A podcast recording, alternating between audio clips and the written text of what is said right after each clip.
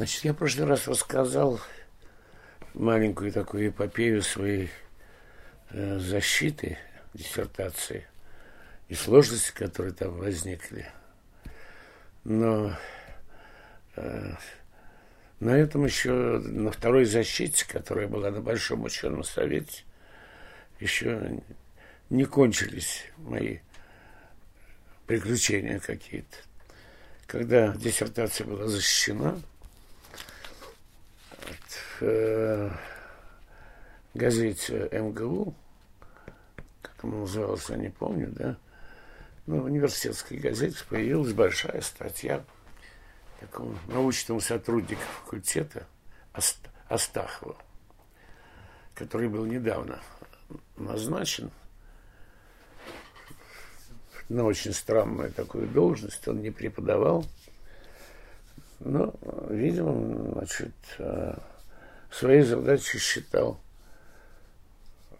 всяческую бдительность. Вот. И э, моя диссертация и книжка, которая была выпущена по диссертации «Проблема содержания и формы», значит, привлекла его внимание. Ну и там я сейчас не помню, что уже как. Все одно. В общем, это был как бы такой разгром книги, как идеологически вредный, с какими-то там ошибками и так далее. Да? Но надо сказать, что вообще факультет, так же, как и раньше, когда я защищал диссертацию, вел себя очень благородно. Очень благородно. И э, декан факультета Роман Михайлович Самарин сделал все возможное, чтобы погасить. Но к факультету тоже не нужно было, понятно, значит, там клейму какое-то на преподавателей. В общем, отбились от него, от этого Астахова. Было специальное тоже свидание ученого совета, куда меня пригласили, где я выступал. И даже, даже что-то я признал, там какие-то свои, как мне посоветовали мои старшие друзья, думаю, хоть что-нибудь признайте, значит, я что-то там признал, я не помню. И я помню, как Самарин, значит, э, удивленно сказал, я первый раз слышу, что Виноградов Игорь Иванович значит, что-нибудь признал из своих ошибок. Ну, так или иначе, в общем, с, с этой историей было покончено. Я в это время уже работал.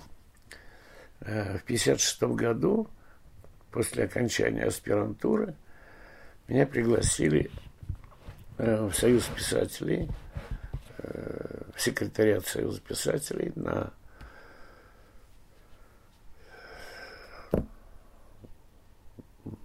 на Большой Никитской, да, он помещается, я уже забыл. Как-то, на Воровском.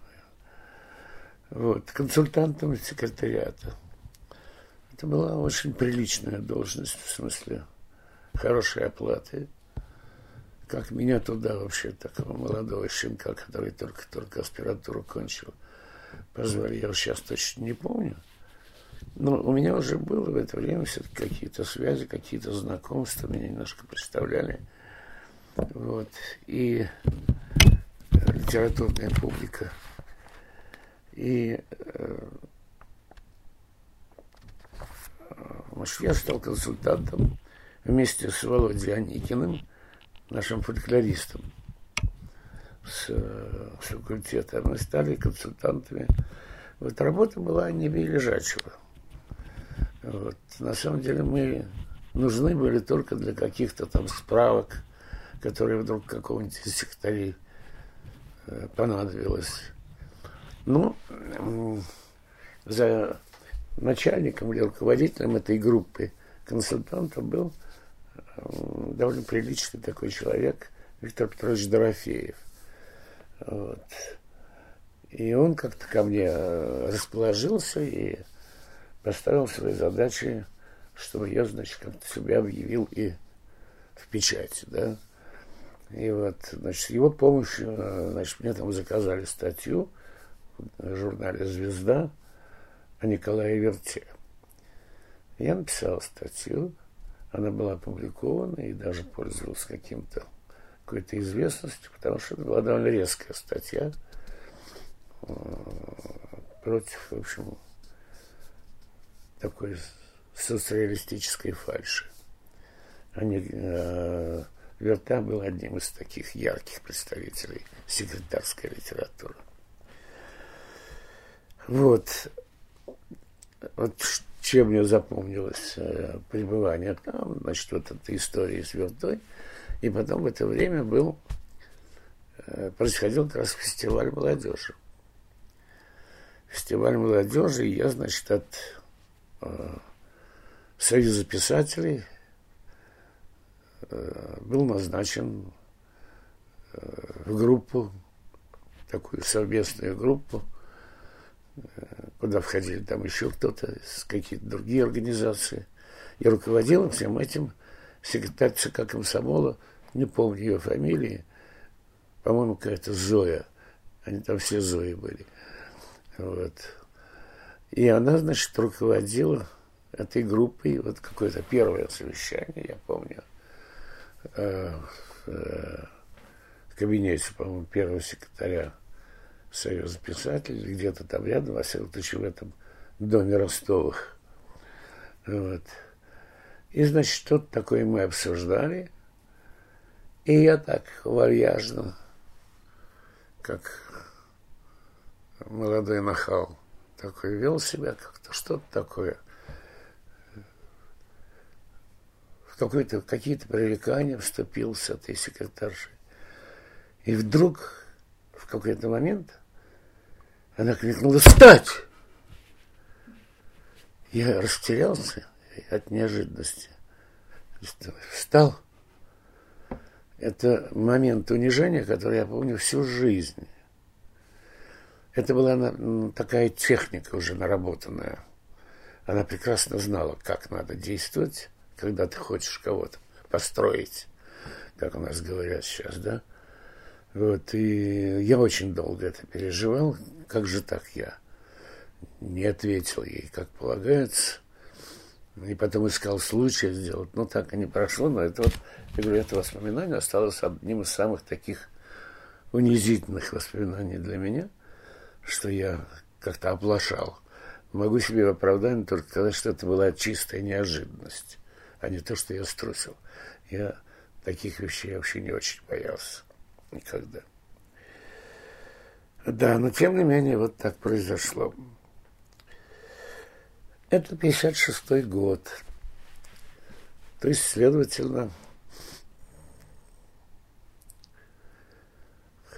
20-й съезд партии. Я очень хорошо помню,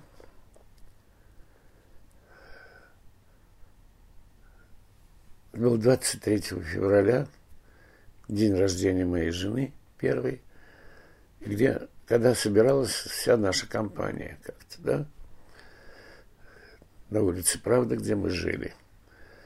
И во время вот э, празднования каких этого дня рождения вдруг явился запоздавший сначала на это празднество мой друг Алеша Масягин, э, который был секретарем факультета журналистики. Он потом он женился на моей сестре, так что мы были родственники даже – вот. Он недавно умер. Он явился с озаренный совершенно, с распахнутыми глазами. И говорит, ребята, сейчас нам читали документ, он работал в партийной жизни, журнал «Партийная жизнь», поэтому они пользовались привилегией э, самых первых поглотителей новой, новой информации. И он рассказал нам, значит, вот об этом 20-м съезде, о докладе Хрущева против культа личности и так далее. И я отчетливо помню свое ощущение, и я, ну, тогда же об этом заговорили, я говорил об этом, что верить этому особенно нельзя, что это политическая игра, в который решил пойти Хрущев. И чтобы по-настоящему никакого э, обновления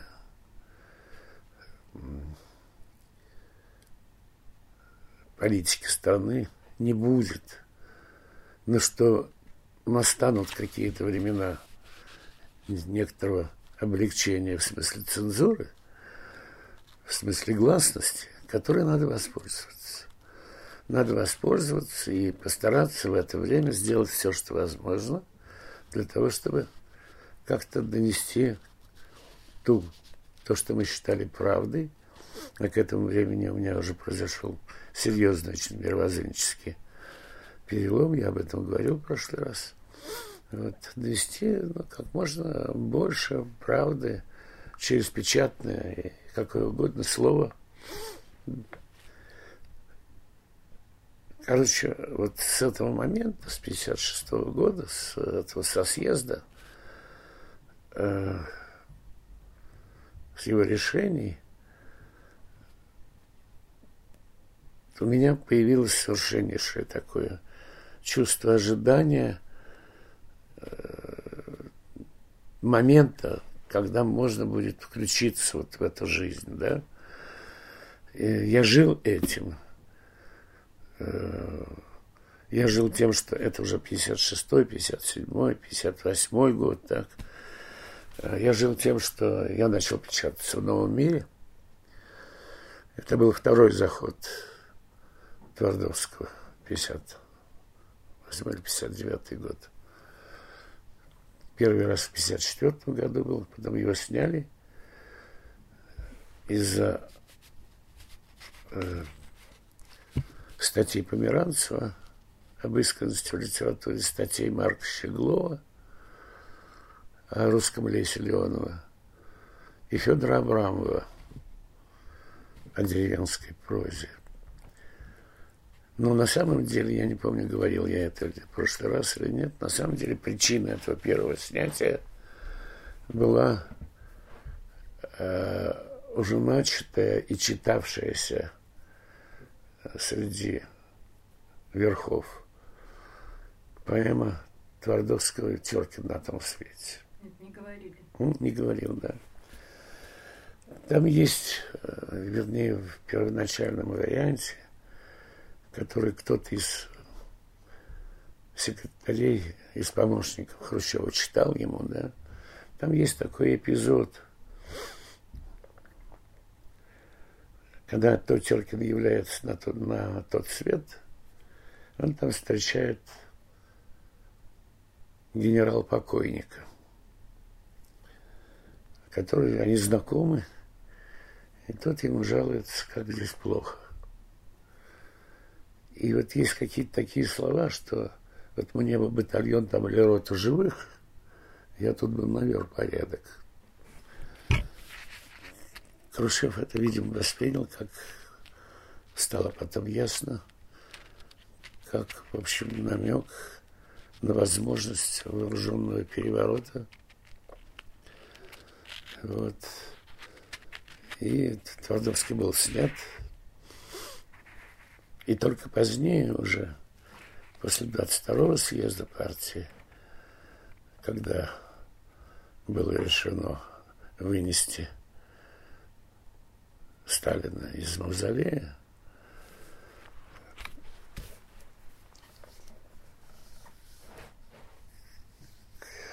Лебедев, помощник Хрущева, снова, видимо, читал ему Василия Теткина и убедил его, что ничего того страшного нет – Кроме всего прочего, он читал ему один день Иван Денисович, который еще до печати в Новом мире был передан Твардовским Лебедеву, чтобы тот прочитал это Хрущева.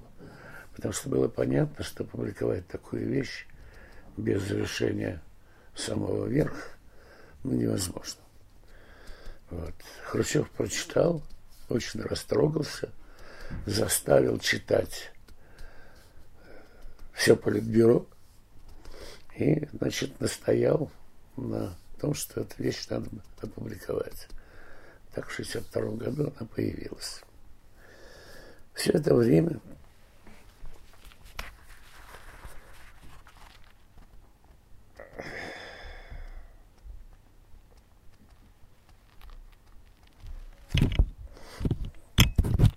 Я печатался в новом мире, постоянно был своим человеком, но к этому я вернусь немножко позднее, потому что до того, как случилось вхождение в новый мир, э, в судьбе моей еще одна любопытная интрига или событие произошло.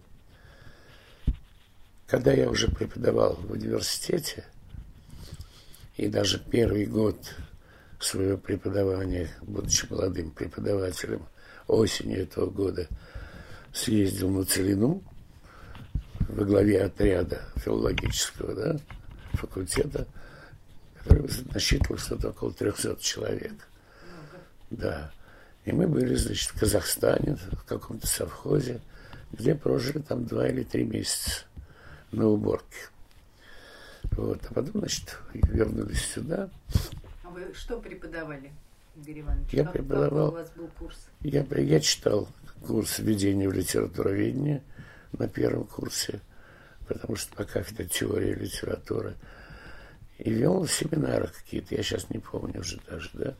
Но вот введение в литературоведение и на вечернем отделении я читал курс теории литературы. Вот. Это Целина была хорошим опытом жизни. Она была хорошим опытом такой неуниверситетской жизни. Вот. Я помню, что каждое утро я начинал с того, то есть я не, начи, не я начинал, а меня начинали. Потому что я должен был ехать э, или появиться у заместителя директора совхоза, который э, курировал как бы нашу всю компанию, направлял на работу и так далее. А тот не начинал дня без стакана водки. И вот я так тоже приучился, вот, приучился начинать с этого. И знаете, ничего страшного не было, очевидно. Воздух свежий – постоянно в работе, физическая нагрузка, ничего не было. Но, тем не менее, эта привычка мне не нравилась. Когда я вернулся в Москву, я постарался от нее избавиться. Слава Богу. Алкоголиком я не стал. Вот. И вот как раз где-то 58 году, примерно, да, в 58 году,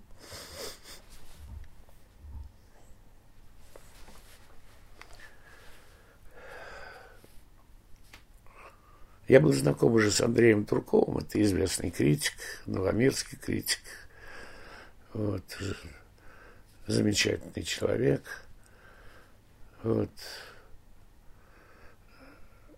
и вот э, он сделал мне такое предложение. Его, его жена, Нина Сергеевна Филиппова, работала заместителем главного редактора журнала «Молодая гвардия». И она собиралась оттуда уходить. И она предложила такой план, такую диверсию, что я и мой друг Саша Лебедев – о котором я рассказывал, да, вот она берется взять и зачислить нас членами редколлегии молодой гвардии, меня заведующим отделом прозы, Сашу заведующим отделом критики. С тем, чтобы мы попытались вот на волне этой оттепели, да, которая начиналась явно с 56 -го года, попытались, в общем, сделать какой-то второй новый мир. Такой из этой молодой гвардии – который до сих пор был таким махровым, значит, национал-патриотическим изданием, во главе которого стоял некий Котенко, дядя Или Котенко мы его звали. Заместителем у него был такой э, тоже сильно национал-патриотический поэт Василий Федоров. И вот мы ринулись туда с Сашей Лебедевым, да. Я дал согласие, Хотя меня очень уговаривали на факультете остаться, говорили, что я с ума сошел, что журнал это одно, а тут меня ждет, в общем, карьера профессорская, там всякая преподавательская, научная карьера. Мне преподавание всегда очень нравилось, я любил, но меня тянуло в живую драку какую-то, да. И мы дали с согласие, и в один прекрасный момент получили назначение. Филиппова благополучно ушла оттуда, а мы остались там среди волков вдвоем. Явился Котенко из отпуска, раскрыл, значит, глаза. Вот, что такое происходит. И началось постепенное подсиживание. Там. Мы недолго там пробовали. Всего, э, по-моему, где-то немножко больше, чем полгода. Но я за это время успел напечатать там роман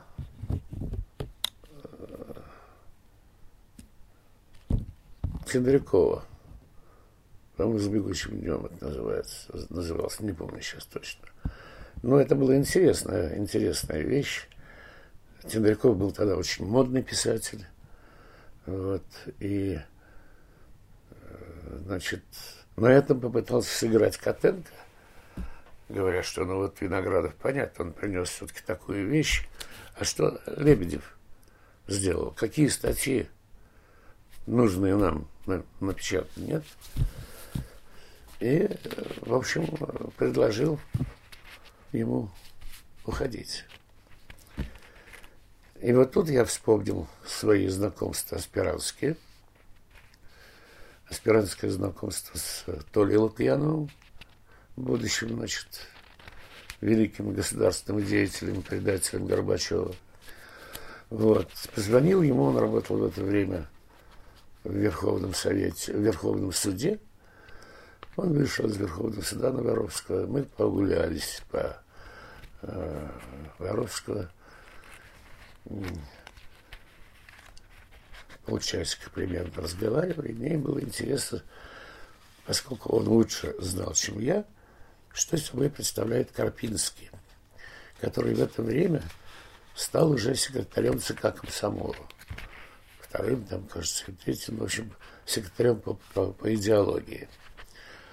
После э, э, окончания университета, окончания аспирантуры, он уехал, по-моему, в Куйбышев, и там стал секретарем горкома, какой-то из приволжских городов, секретарем горкома комсомола, и оттуда уже его взяли в ЦК комсомола, он стал совсем такая большая комсомольская шишка. Значит, он был наш непосредственный начальник, потому что молодая гвардия был орган ЦК комсомола. Значит, я надумал, что надо идти к нему и попробовать его, значит, убедить. И тем более, что если он придерживается прежних наших каких-то либеральных, демократических взглядов, что было тогда, когда мы учились в аспирантуре, абсолютной несомненностью, вот, сомневаться не приходило, но все-таки я где-то сомневался, что за это время произошло на этих верхах власти комсомольской. Ну, Лукьянов сказал мне, что, в общем, он не очень себе хорошо представляет, э, но что попытка не пытка. Попытка не пытка. Значит, мы позвонили э, ЦК комсомола Карпинскому. Я сказал, что мы хотим с ним встретиться – вот, просил назначить день приема, он назначил день приема, мы пришли. Вот. И тут, значит, он сказал, глядя на меня, ты посиди здесь, это же дело касается Лебедева, Александр Александрович, а не тебя в первую очередь. Посиди. Я как-то удивился, но сел, стал ждать. Они с Лебедевым беседовали довольно долго, где-то около часа примерно. Ну и когда Саша вышел, мы с ним пошли, он рассказал об очень неутешительном разговоре, когда Карпинский, значит, говорил, а что, собственно говоря, там пытаетесь воевать против чего? против Кочетова. Я вот с ним разговаривал. Он очень хороший, очень партийный, настоящий человек. В общем, он заявил свою поддержку тому национал-патриотическому лагерю, один из ярких представителей которого был как раз Кочетов, в рамках которого развивалась молодая гвардия. Так что стало совершенно все ясно. Мы вернулись и подали заявление об уходе. Вместе. Вместе. Вместе ушли, потому что понятно было, что одному там делать нечего. Вот.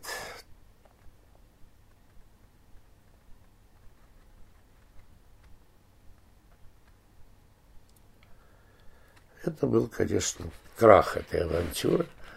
Ничего похожего на то, что мы задумали, сделать не удалось. И где-то буквально действительно через полгода, с мая по февраль мы там были, с мая 59 по февраль 60, 60 Немножко больше полгода. Вот. Значит, мы ушли оттуда. Но в университет я, естественно, уже не вернулся. Потому что никто меня туда уже не взял после такого предательства. Хотя потом я долгое время очень преподавал все-таки в университете на, на правах почасовика, и на какие-то там четверть отставки там, и так далее. Но меня не особенно тянуло, хотя вот все мои представления о том, что мне делать и как мне строить дальнейшую жизнь, они были связаны с новым миром. К этому времени, в 59 году, значит, я стал уже достаточно своим автором в новом мире. Пришел я туда. Первый раз я рассказывал, по-моему, рассказывал, когда новый, когда новый мир располагался еще в старой э, редакции, в помещении известий. Тогда мой поход был неудачен, хотя Щеглов мне э, как бы рекомендовал туда пойти.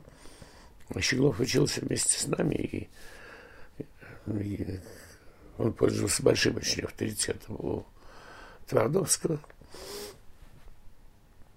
Вот. Но в 1959 году я пришел в Новый мир, где работал уже Володя Лакшин, потому что э, после смерти Щеглова Лакшин, который был близким очень другом Щеглова, вот, э, он как-то вошел в ближайшее окружение Твардовского, потому что Твардовский очень благоволил к Щеглову и пытался, значит, как-то продолжить печатание его и так далее, да. А с Володей мы дружили в университете. Вот я пришел, принес статью о повести Чендрякова «Чудотворная». Значит, эта статья была... Значит, «Чудотворная» – это повесть, где Чендряков довольно резко выступает против всяких таких, значит, религиозных обманов, попов, которые совращают молодых людей – молодых мальчиков. Там. И я в это время, надо сказать, был где-то примерно таких же представлений. И я написал, значит, статью, которая была полностью совершенно в русле э, традиций революционно-демократической, реальной критики, так называемой. Критика, которая использовала и брала литературное произведение для того, чтобы разобраться, проанализировать и высказать свое суждение о той реальной жизни, которая отражена в этом тексте. Вот с этой точки зрения, как реальный критик, я, значит, разбирал это произведение. И это было начало моего сотрудничества в новом мире. Как мне потом рассказывал Володя, в это же время была принесена в редакцию вторая, и еще одна статья о чудотворной, которая принадлежала довольно известной в то время критикессе, вот, и которая разбирала э, эту повесть, прежде всего, с эстетической точки зрения. И вот Твардовский, дав прочитать редколлегии и редакции об, оба текста, сказал, что, на его взгляд, вот нам нужна такая критика, которую вот написал Виноградов. Вот мы будем делать ставку на это. Так, я первый раз напечатался и был привечен, что называется, в новом мире, и стал печататься уже постоянно. Там. Я напечатал там несколько статей о деревенском очерке, о, об, очерке, об очерках Овечкина. Причем это были довольно острые статьи, потому что Овечкин где-то... Мы смеялись, что повторяется, понимаете, ситуация, как, которая была когда-то в «Современнике», когда Добролюбов написал статью «Когда же придет настоящий день», и Тургенев так испугался, что просил э, Некрасова убрать эту статью убрать эту статью и не печатать. Э, Овечкин то же самое, значит, написал письмо Твардовскому с просьбой как-то, что ему будет стыдно, вообще ему невозможно будет смотреть в глаза там и так далее, если появится эта статья. Ну, был какой-то испуг, видел все-таки, хотя Овечкин, вообще говоря, человек храбрый. Ну вот как-то ему дело не в том, что там, там не было критики никакой, такой обидной для него. Ну там было как бы обнажение его кардинального, фундаментального противостояния всей, так сказать, нашей сельскохозяйственной политики. Ну, очевидно, такая откровенность, такая прямолинейность как-то ему показались опасными. Вот, я писал довольно много. Вот я писал э, о живых и мертвых Симонова. Я писал о, э, одном из романов, э, кажется, была очень известная тогда популярная писательница. Видите, старость не радость, уже забывается все.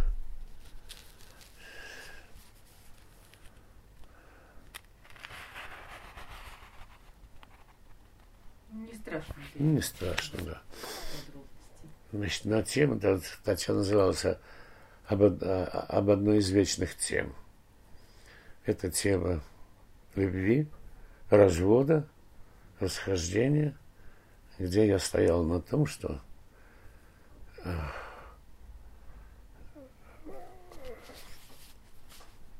на том, что было сформулировано когда-то Энгельсом, а в это время я еще очень активно работал с этим материалом, где э, Энгельс писал, что если нравственный брак, э, заключаемый брак может быть нравственным только в случае, в том случае, если он совершается по любви. И остается он нравственным только до тех пор, пока в нем есть любовь. Вот этот тезис, так сказать, был положен в основу статьи, где я разбирал значит, ситуацию, э, вот такую, значит, личную ситуацию частной жизни героев этого романа, где все значит, нападали на героя за то, что вот у него начались, началось, что он полюбил другую женщину, и что он решается уйти из семьи. Вот. Так что вся вот, клубок был завязан здесь, всей этой проблематике. Я написал в «Новом мире» большую статью о деревенских очерках Ефима Дороша. Позднее, уже будучи в самом Новом мире, большую статью о Некрасове Викторе, об окопах Сталинграда. В общем, я был, повторяю, я был такой уже свой критик. Один из постоянных ведущих критиков нового мира. Вот. Настолько свой, что э, когда Солженицын принес в новый мир Иван Денисовича, ща 854, так назывался тогда эта повесть. Мне позвонила Лера Озерова, старший редактор отдела критики. Вот. Сказала, срочно приходите, Игорь. Вот я пришел, они меня заперли в соседнюю комнату и дали мне эту рукопись. Читайте вот там на два часа. Вот я прочитал и был потрясен. Вот я помню очень хорошо свое недоумение, какое-то ощущение.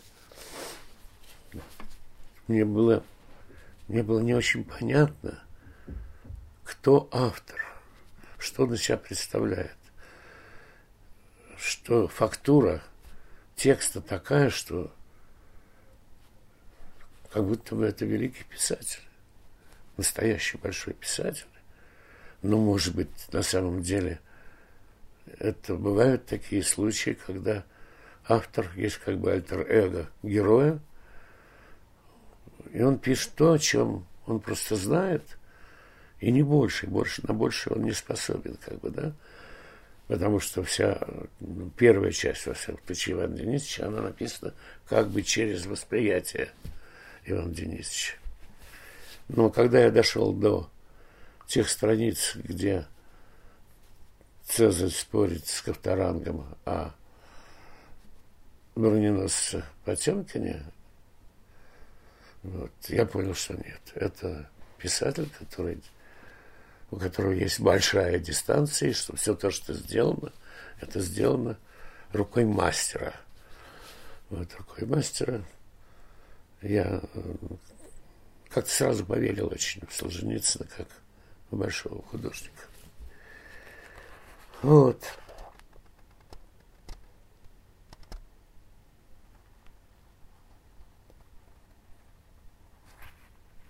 И в 65 году, вот с 58 по 65, это 7 лет моей э, непрерывной, постоянной работы в новом мире в качестве автора нового мира. В 65 году решил уйти из журнала, из редколлегии, заведующий отделом прозы, член редколлегии, Женя Герасимов, с которым мы были очень хорошо знакомы. Я что-то даже писал о нем. А в период работы, сразу после, после молодой гвардии, я какое-то время работал, забыл об этом сказать, я какое-то время работал в издательстве «Советский писатель», а потом в Институте философии, где мне присвоили звание старшего научного сотрудника в области философии, и где, в частности, я познакомился с Михаилом Александровичем Ливцем, одним из самых замечательных людей нашей культуры, с которыми я был знаком. Вот. И он э, оказал на меня очень большое влияние. Ну, сейчас я рассказываю о новом мире, поэтому пока оставлю это в стороне. Вот.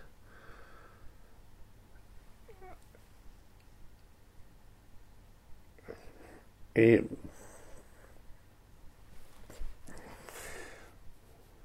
Герасимов, уходя, э, у него были какие-то свои там планы, не потому что он там что-то ему не нравилось в новом мире. Нет, он был такой типичный красновомировец, но он писал какую-то большую работу, ему не хотелось освободиться от членов коллегии, и он предложил мне занять его место и сказал, что он будет об этом просить, предложить это Твардовскому.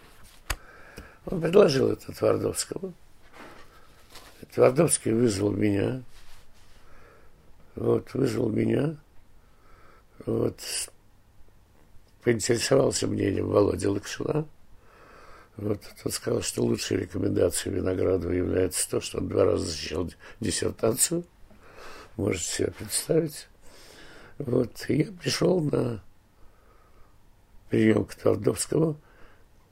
Мы были знакомы, естественно, и как автор, как автор он меня раза два, по-моему, принимал.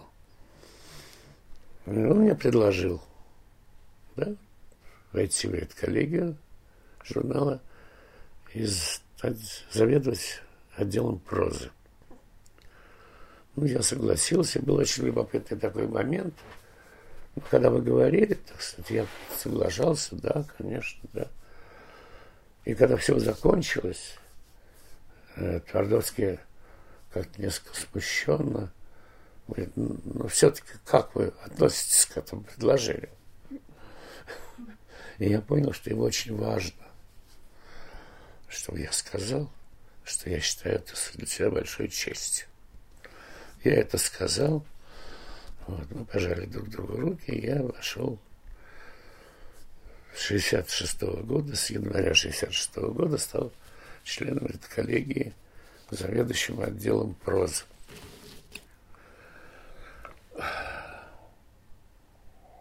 Расскажите подробнее, какая там была обстановка, жизнь в журнале в это время? Какая была обстановка? Ну вот я и хочу рассказать, хотя... Извините.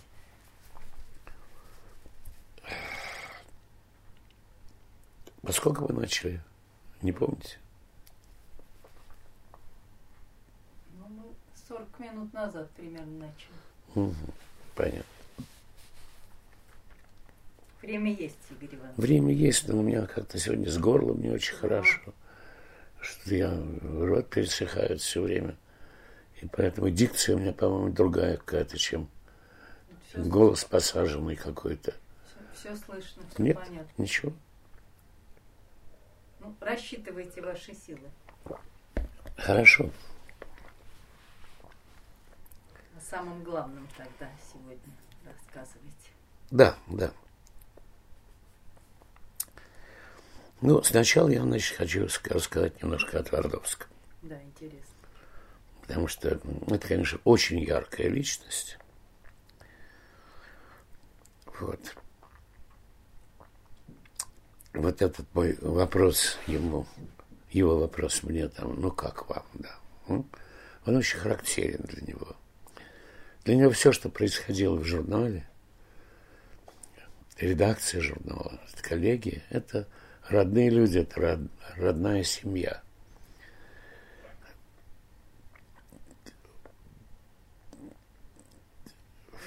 В жизни, которой он заинтересован предельно в жизни журнала.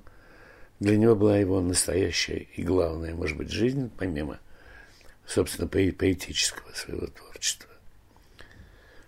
Никогда не оставлял. Он читал, как редактор, все материалы, которые шли через новый мир, но читал их уже в стадии верстки. В этом смысле он полностью доверял отделам, отделы формировали номер,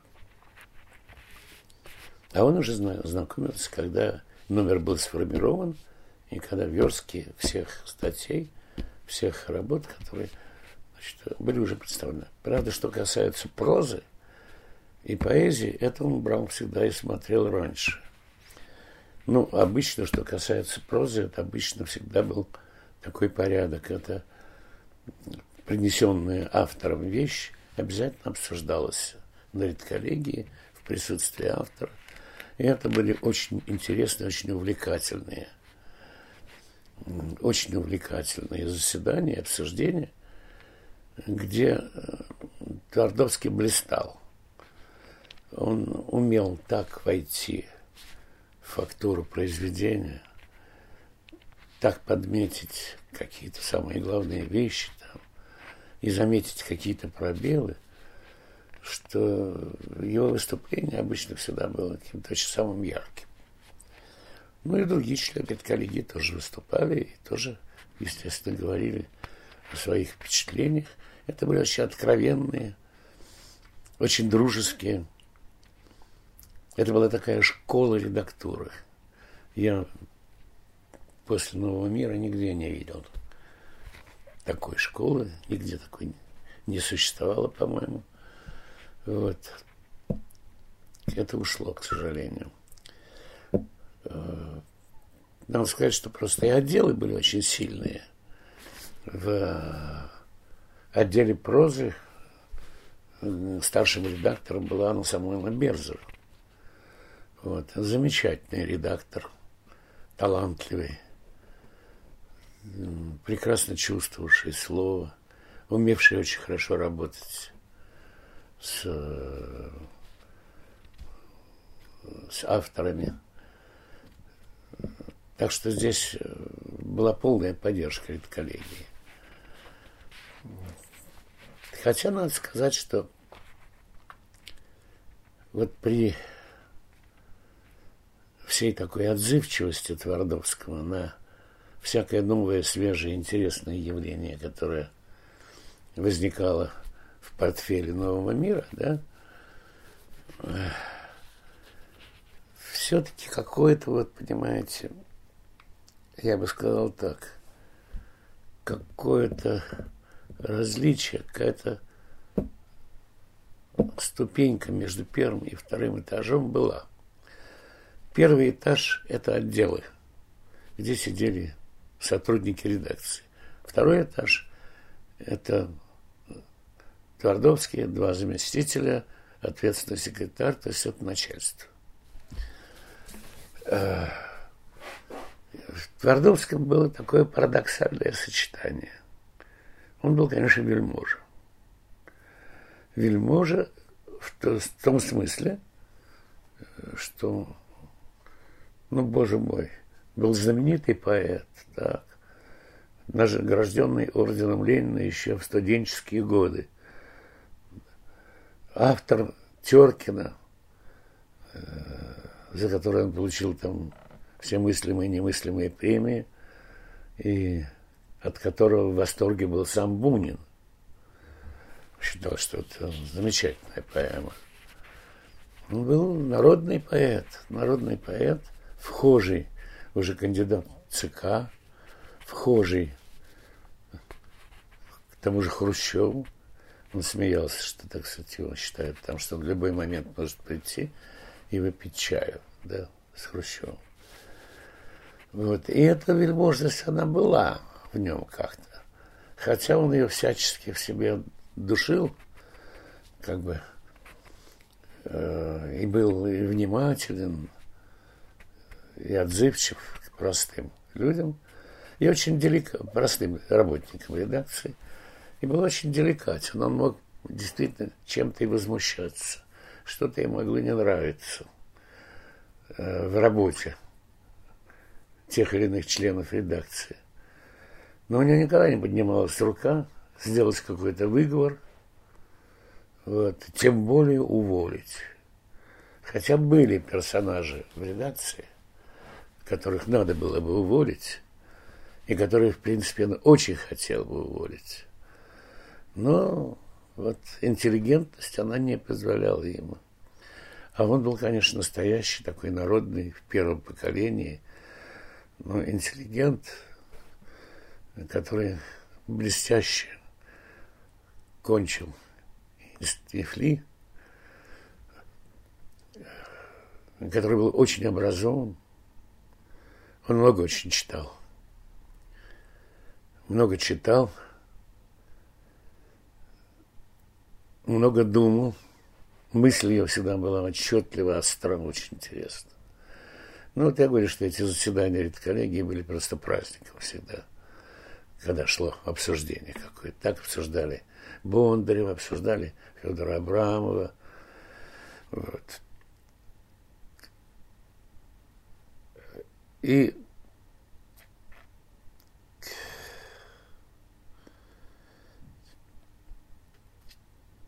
отношение к авторам – Писатели, которые начинали в новом мире, это были его дети. Вот он относился действительно так, как к детям. Вот так он относился к Некрасову, которого открыл.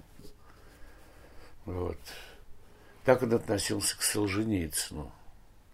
И когда дети начинали брыкаться и проявлять какую-то самостоятельность, да, он очень это переживал. Очень переживал. Вот. Но тем не менее, тем не менее, вот история его взаимоотношений с Солженицыным, скажем, она показывает, что он очень многое умел понять и принять. И даже в другой какой-то правде. Вот. И то, что он пишет о Солженицыне, бодался теленок с дубом, вот, это не вполне даже отражает его истинное отношение к нему. Он любил Солженицына.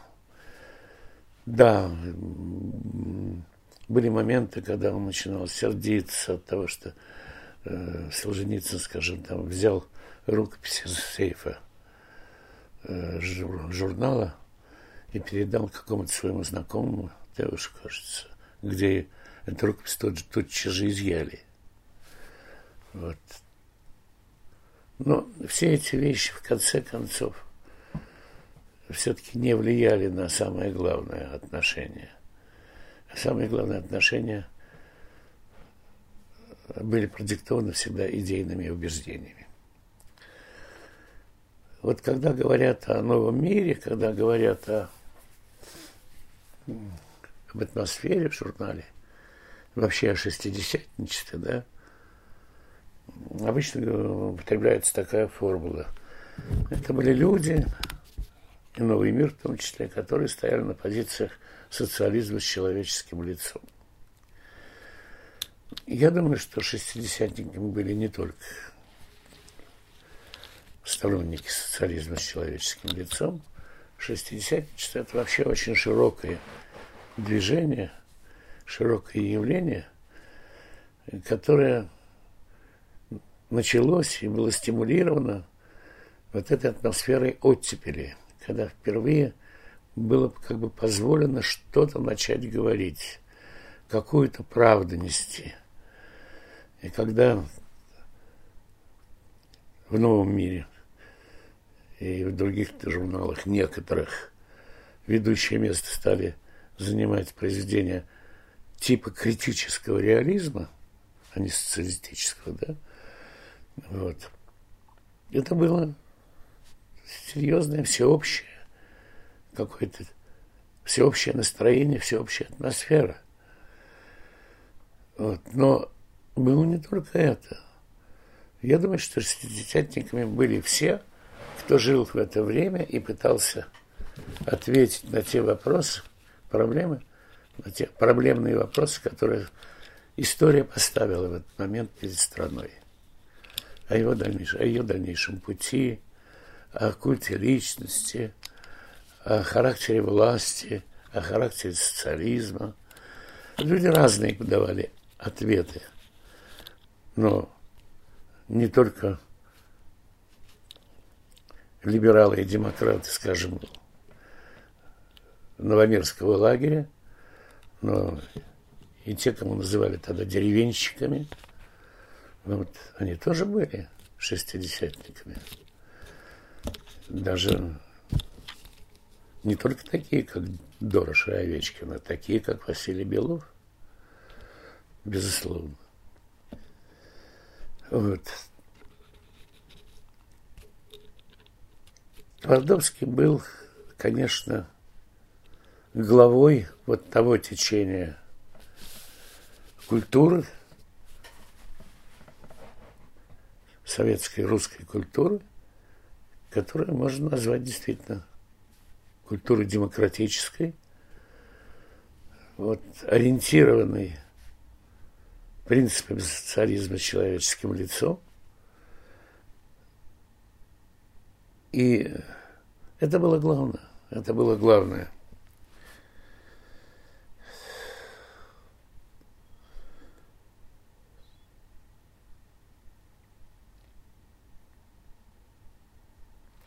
А как выбирались или приглашались авторы для публикации? Свобода давалась вам, редакторам? Свобода давалась редакторам. А потом был свой круг уже. Были постоянные. в то время, Достаточно постоянный круг авторов. 62 года. Солженицын, Можаев, Федор Абрамов, Василий Белов первое время, Фазиль Искандер. Это все, в общем, ведущий автор нового мира. Трифонов. А из поэтов? М? А из поэтов? С поэзией сложнее. С поэзией сложнее. Твардовский был сам поэт. И поэзия другого склада, особенно такого немножко модерного, его не привлекала. Его не привлекало. Я помню такой случай, даже когда Вознесенский принес какие-то свои стихи, ну, вроде треугольный груш или еще что-нибудь, да. И Твардовский так посмотрел на меня и сказал, ну, Андрюш, ну, хоть бы у вас из родных кого-нибудь трамваем зарезало. Но он ценил, тем не менее, популярность, если поэт действительно был популярен и читал, и у него была аудитория, для него это много значило. Поэтому, значит, вот он там как не критически относился там, к тому же Евтушенко, он его печатал, печатал, и считал его э, то, что популярность Евтушенко была достаточно большая среди молодых читателей, это был для него очень серьезный аргумент. И он печатал охотно Евтушенко.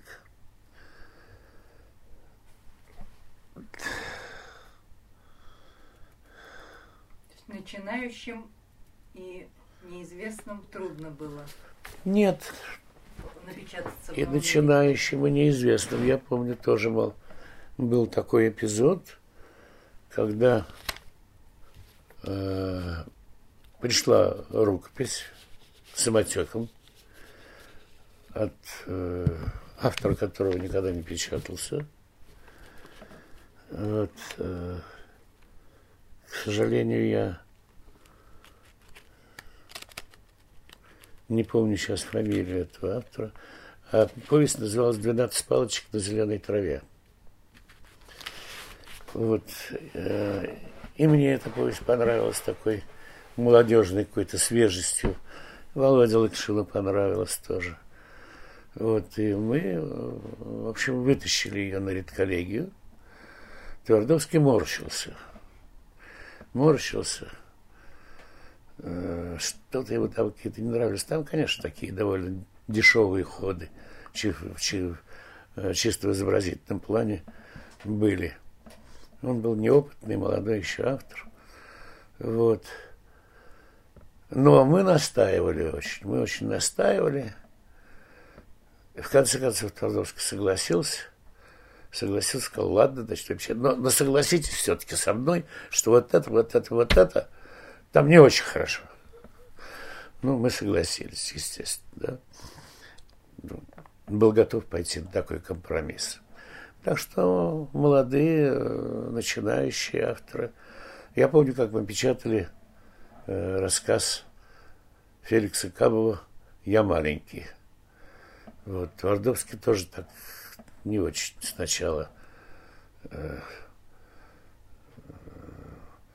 как-то был в восторге от этого, но когда он узнал, что Камов действительно маленький, и что это, в общем, автобиографичное, вот, э, он проявил э, полное доброжелательство, и рассказ был напечатан. Ну, Искандер, в конце концов, тоже был новичок у нас. Все он начинал у вас, да? Козлатура. Мы же напечатали как раз в бытность свою заведующим отделом проза, как раз я напечатал э, Искандера. Вот.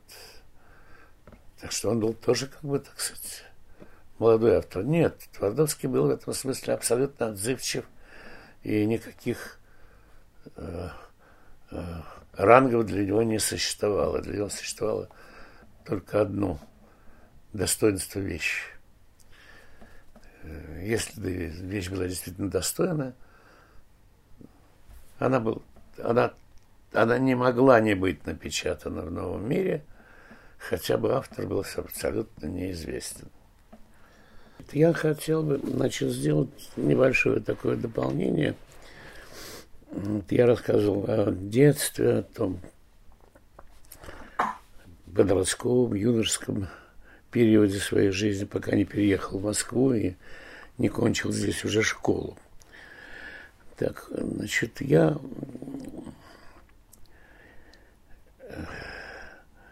как-то не раз задавался вопросом, когда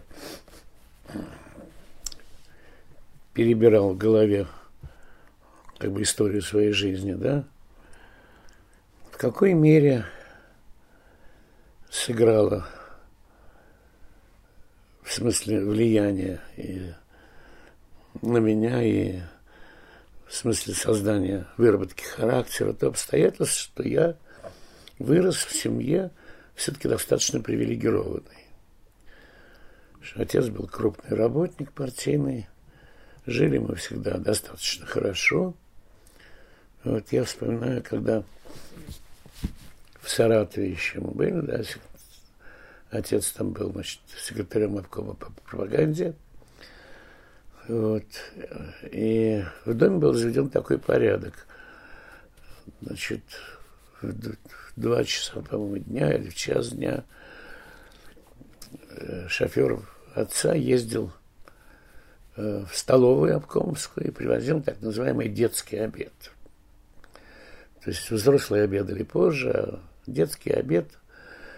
Э, и, значит, там я, мой брат, там, да, на кухне, там, Таня наша готовила. И мы ели этот детский обед. И я вспоминаю, как мой приятель школьный, одноклассник, который пришел ко мне как раз во время этого обеда, присутствовал во время этого обеда и пообедал со мной. Вот.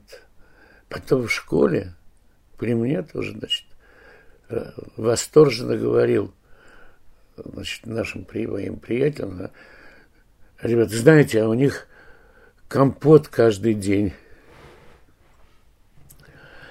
Из этого я понимаю, что я не придавал этого, естественно, значения. Вот. Но я понимаю, что со стороны, наверное, все мое житие в этой достаточно привилегированной как бы атмосфере производило впечатление, ну, значит, я не знаю, жизни какого-то Борчука, что ли. Так вот, я должен сказать, что я, бы, я об этом, кстати, говорил в свое время, что я, как ни странно, тем не менее, меня судьба пощадила и пронесла мимо той колеи, которая называется колеей золотой молодежи. Вот этого не было совершенно. Не было совершенно. Я думаю, что, хотя, так оглядываясь назад, действительно, компот я пил каждый, каждый обед, день. да. Когда мне было 10-12 лет, отец подарил мне мелкокалиберную винтовку. Это тоже была большая редкость, так сказать. Да. Я ходил с этой винтовкой там, на охоту там, в леса. Белок стрелял. Вот.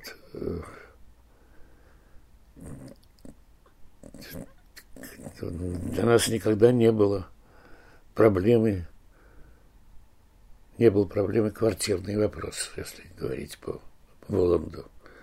И в этом смысле никого из нас, из детей, он не испортил. Так что этим я обязан, я думаю, что я обязан этим все-таки отцу и матери. Я не могу сказать, что у нас были очень близкие отношения. Отец все время работал. Он был настолько загружен работой, что времени, которое он мог уделить детям, там, его было явно недостаточно, мало. Поэтому такой жи- жизненной близости, непрерывной, постоянной, не было. Хотя я любил, уважал отца, но, но я не могу сказать, что он был близким мне человеком. Тем более не могу это сказать о матери, хотя она как раз проявляла гораздо больше внимания. Но после того, как в 14 или 13 лет она прочитала мои дневники и умудрилась мне об этом рассказать и даже попрекнуть меня какими-то моими там записями о девочках, с которыми я не встречался. Вот. Это как отрезало. Вот. Я ее любил, я ее жалел, особенно когда началась семейная драма, я вам говорил, да, я был абсолютно убежден, что я останусь, конечно, с ней и буду работать. Но близости и доверия не было. Так что я, в общем, где-то тут рос один. Позднее, когда отец э, уже ушел из ЦК, э, он был э, ответственным секретарем журнала «Проблемы мира и социализма», вот, а потом э, проректором высшей партийной школы для иностранцев. Вот на этом его карьера как бы закончилась. И когда он вышел в отставку, на пенсию, он сильно полевел. Сильно полевел. Он стал ходить по магазинам, вот сам видел, как вообще это все происходит. И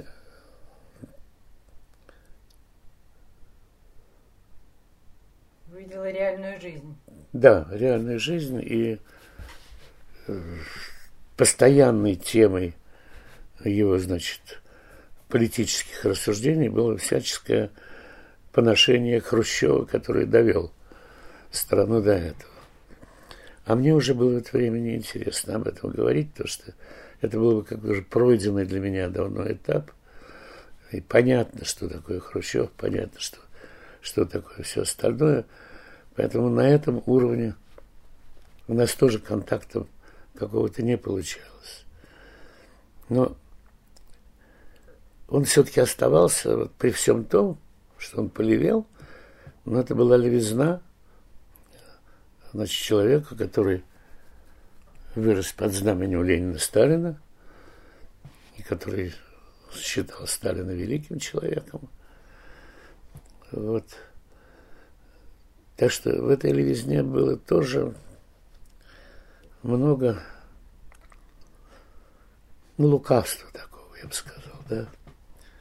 Потому что в целом он оставался все-таки, я, я помню, как на после защиты диссертации, значит, домашний банкет мы устроили какой-то.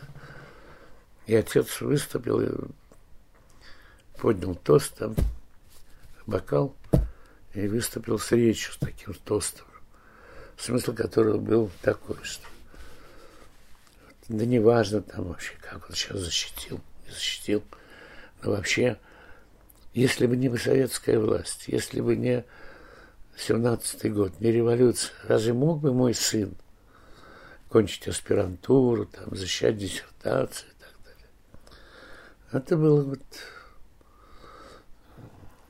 один из таких лейтмотивов постоянных, да, вот. Он искренне, значит, со слезами на глазах об этом говорил. Считал, что, в общем, советская власть, она всем обязана. Здесь что-то подобное было с Твардовским. Я знаю, что в какой-то момент он, у них был разговор с Солженицыным вот такой, когда Твардовский тоже сказал, что мне все дала советская власть. Кем бы я был, если, если бы не революция, не советская власть. На что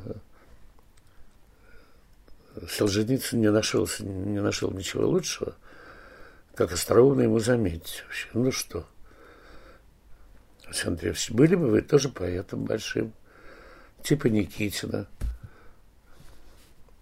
там, или кого-нибудь еще, там, Кольцова. Вот.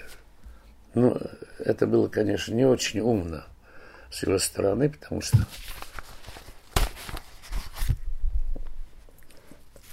амбиции Твардовского были побольше, чем быть Никитиным или там, по крайней мере, Некрасовым. Ну да, себя-то там Солженицын считал как бы преемником Толстого, а ты, значит, какой-то там... Вот. Ну, это пустяки, это мелочи такие. Вот. А вообще,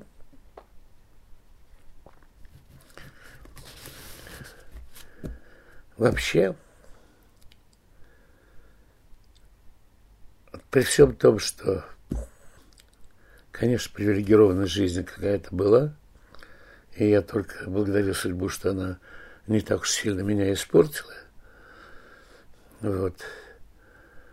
При всем том, я помню, как я, по-моему, тоже об этом рассказывал, на 70-летие отца я выступил тоже с каким-то тостом и сказал, что я вот горжусь тем, что мой отец – вот за всю жизнь, работая в ЦК партии, да, не приобрел ни машины, ни дачи, потому что та холопка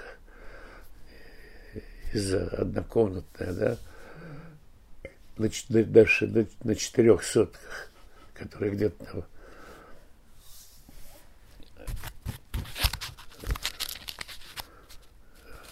на, на, на какой-то дальней станции перед Можайском. Вот это, это не, не имущество. Это смешно вообще говорить. Вот когда сравниваешь с тем, что сейчас чиновники имеют, и что понастроено там на Рублевке и так далее, весь этот привилегированный быт работников ЦК того уровня, который достаточно высокого уровня, как, каком был отец. То есть это примерно ранг замминистра, министра даже вот так, да. Вот, это смешно, это смешно просто. Вот э, дома отдыха, в которых воскресные, субботные, субботние, в которых обычно отдыхали значит, чиновники и Совета Министров, и и ЦК, ну, когда мы ездили там с семьей, скажем, да, вот это, принципе, это по, по, немножко повыше по уровню было, но то же самое, что обычно, знаете, вообще такой дом профсоюз, отдыха для профсоюзов, да. Вот да, я бывал в таких домах, нет, все не очень отличалось. Так что стимуля, стимулирование какой-то особой, там, понимаете, жизни золотой не было тогда. И отец в этом отношении был очень скромен. Я, по-моему, говорил уже, что когда он уходил уже на пенсию из э, высшей партийной школы для иностранцев, он отнес туда все, что было ему подарено. Он считал, что это дарили не ему, я очень жалел, что он унес машинку такую, пишущую машинку такую, значит, портативную, калибри. Вот, конечно, дарили ему. Но он считал, что это дарили в школе. Поэтому ничего, никаких... Не воспользовался. М? Не воспользовался положением. Нет, не воспользовался. Не воспользовался. Вот. Я вспоминаю, как мы когда переехали в Москву, это был 47 год, значит, да? То есть сразу после войны, только что кончилась война. Вот. И я помню, как весной подавалась специальная электричка, и работники ЦК, все работники ЦК, весь состав, да, садился на эту электричку и ехали в ближайшее, там какое-то место было выделено, как они говорили, сажали картошку. Сажали картошку, а потом осенью ее собирали. Вот, так что и это тоже было, так сказать, да, и это было. И никакого особого роскошества не было. Но с другой стороны, вы знаете, я вот думаю, что мне надо все-таки благодарить судьбу за то, что я вырос в этой среде. И вырос, да, пусть в скромной атмосфере привилегированного быта, но все-таки привилегированного несколько, да? Потому что я, почему об этом говорю, почему я считаю это удачей какой-то моей судьбы. Вы знаете, вот у Голковского в э, вечном тупике, вы знаете эту вещь, нет? Довольно такая интересная, яркая такая вещь. Там есть рассуждение о декабристах. Это примерно такой интонация. Я немножко огрубляю, но смысл такой. И куда они лезли, что им надо, у них же все было. Вот это непонимание того, что именно потому, что все было, именно потому, что этого не надо было, и не за этим они лезли, за всем другим. Вот. Именно поэтому они были декабристами. Именно поэтому они вышли на площадь. Я думаю, что то, что судьба меня избавила от жажды получения каких-то материальных там, знаешь, привилегий, стремления к этому в жизни, потому что ну, я все это знал более-менее, так что мне это, мне это было неинтересно. Неинтересно. Я не уверен в том, что если бы я жил в нужде, чтобы это не проявилось потом в моем характере, в моих в характере моих интенций, моих устремлений. Так что я здесь не считаю, что я значит, какой-то особый там герой, а все дело в том, что так, так складывалась судьба. Так складывалась судьба. Вот.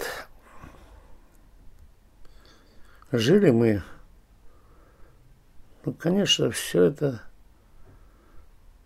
какой стороны посмотреть, с одной стороны посмотришь, вроде действительно ничего такого особенного не было, а с другой стороны безобразие сплошное.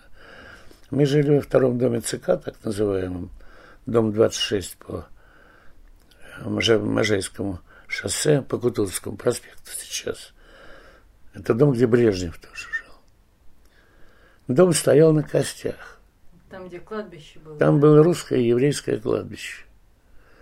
И когда я мальчишкой приехал сюда, мы там находили тоже еще могилы, памятники не...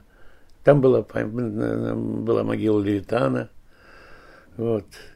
Это, конечно, вообще только безумцам может прийти в голову строить дома на кладбище, да. на костях. Вот. Было это все, было. Я отдаю себе в этом отчет, да. Ну,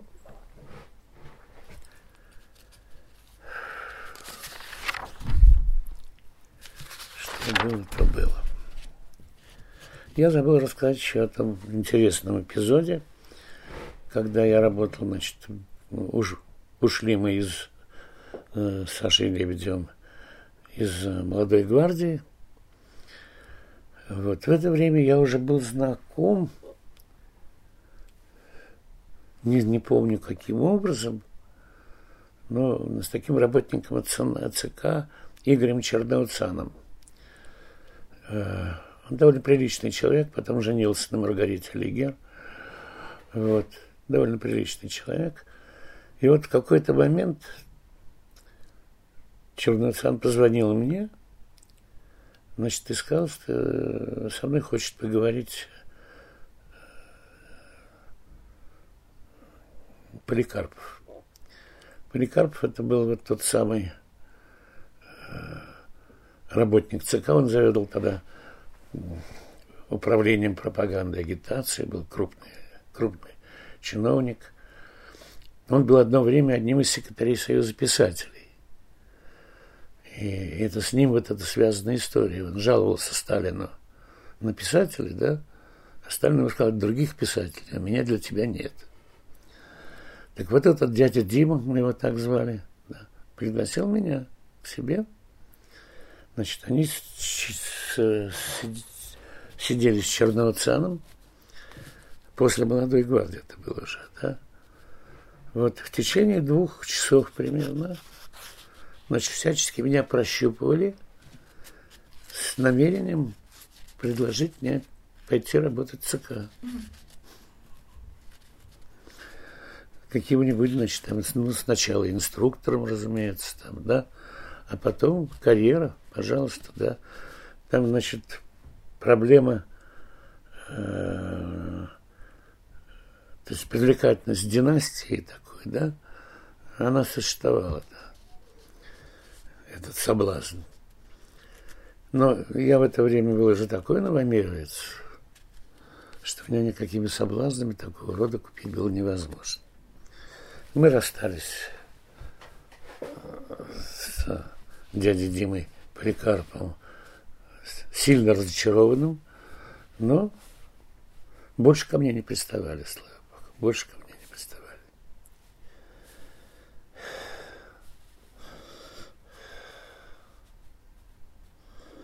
Вот, что еще стоит вспомнить? Я говорил, что Твардовский относился к авторам, которых он печатал, которых он открыл, как детям буквально, да? Вот в том смысле, что он переживал жутко совершенно всякое как бы отклонение этих детей от него как отца и создателя их. И ужасно радовался, когда ему удавалось что-то такое все-таки добиться от них. Я помню, одни, одним из первых поручений мне, как заведующему отделом прозы, было поехать в Киев к Некрасову и внести там, ну, говорите, внести некоторые изменения в рассказ Мамаев Курган. Вот. Я поехал, с тобой познакомились с Виктором, дружили с тех пор. Вот. И мне удалось его действительно уговорить и сделать там поправки какие-то. Как был доволен Твардовский этот Вот кому-то он говорил, при мне был, я не помню, кто-то был в, кабинете его. Вот Виноградов поехал и привез горяченького, да, мирного Некрасова. Все, согласился. Вот. Но вообще надо сказать, что э, мои отношения с Твардовским были очень непростыми. Очень непростыми. Но об этом я расскажу лучше в следующий раз, когда мы будем говорить уже о разгроме нового мира.